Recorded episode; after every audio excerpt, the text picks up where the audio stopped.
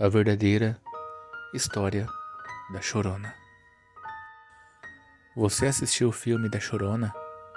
O filme que alguns dizem que faz parte do universo de Invocação do Mal, apesar do diretor ter afirmado que não tem relação. Porém, de qualquer forma, a história da Chorona é muito triste e assustadora. A história conta que uma mulher era casada com um fazendeiro. Ela tinha dois filhos com esse fazendeiro. Eles eram uma família muito feliz. Mas um dia, tudo isso mudou. E tudo isso mudou quando seu marido fazendeiro a traiu. Ele traiu ela e ela ficou muito triste e decidiu se vingar.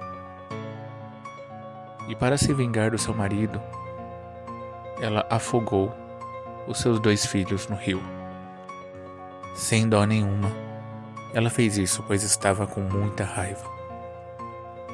Mas depois que ela fez isso, o mal a consumiu. Então ela se matou. Mas com tudo que aconteceu com ela, a história não acabou por aí.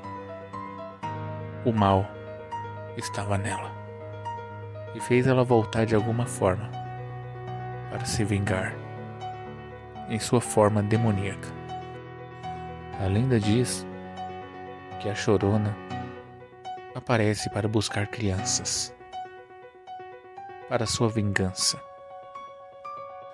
por tudo que o marido fez com ela. Essa história teve origem no México mas foi espalhada por todos os países e cada país tem a sua versão.